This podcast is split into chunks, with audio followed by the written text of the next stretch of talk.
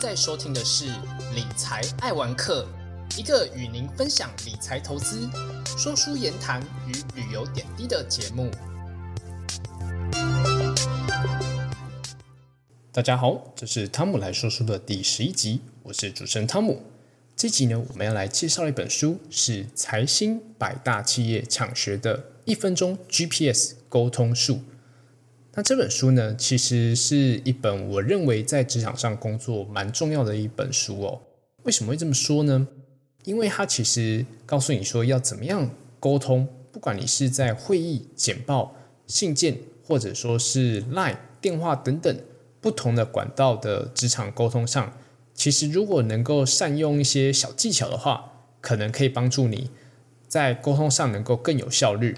而这个 GPS 的沟通术呢，作者 Chris Fanning，他是一位知名企业的沟通顾问，专门去协助职场人士提高沟通的效能。而在过去十五年呢，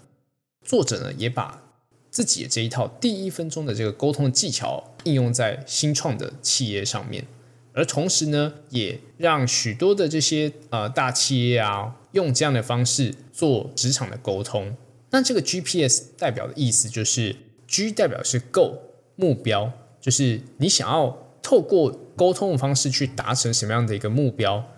而 P 呢，就是问题，就是 problem，就是当你希望达成一个你想要努力的目标，但是可能因为在这过程当中可能有阻碍你达成目标的问题，那这时候你就需要去沟通说，那到底是因为什么样问题导致没有办法啊？或者说你想要达成这个目标，可但是可能是需要先克服这个问题的。那最后的 S 就是 solution，就是解决方法，也就是你会希望透过什么样的一个方式来去解决这个问题哦。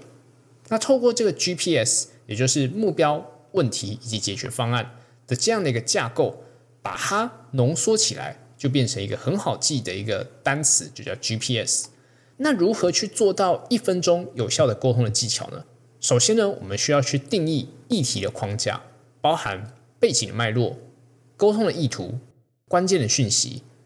另外呢，就是要加上你的这个结构的摘要，也就是你呢刚刚提到的 GPS 目标、问题还有解决方案。那议题的框架部分呢，背景脉络就是你首先你要先描述一下说你要讨论的主题是什么，那接下来就要来分享说，针对这一个主题，你希望你沟通的对象能够如何去帮助你解决这个部分的问题，也就是。沟通的意图，那最后呢？你要传达在整个讯息当中最重要部分是什么？这样的关键讯息也是需要在议题的框架下去做一个提点的。而结构摘要部分呢，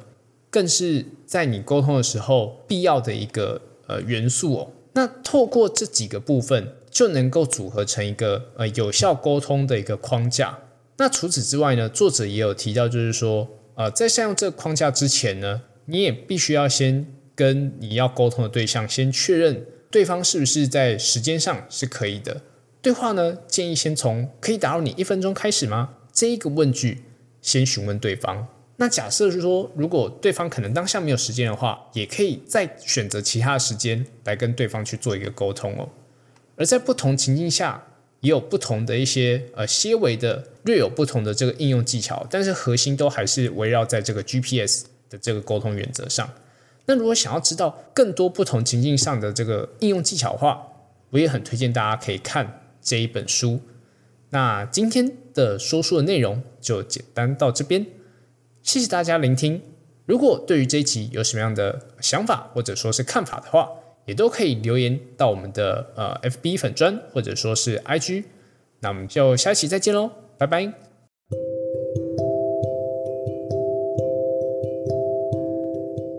以上是本集的节目，谢谢各位听众的聆听。如果喜欢理财爱文科的朋友，欢迎大家订阅，并在 Apple Podcast 留下五星评价与留言，也可以追踪本频道的 IG，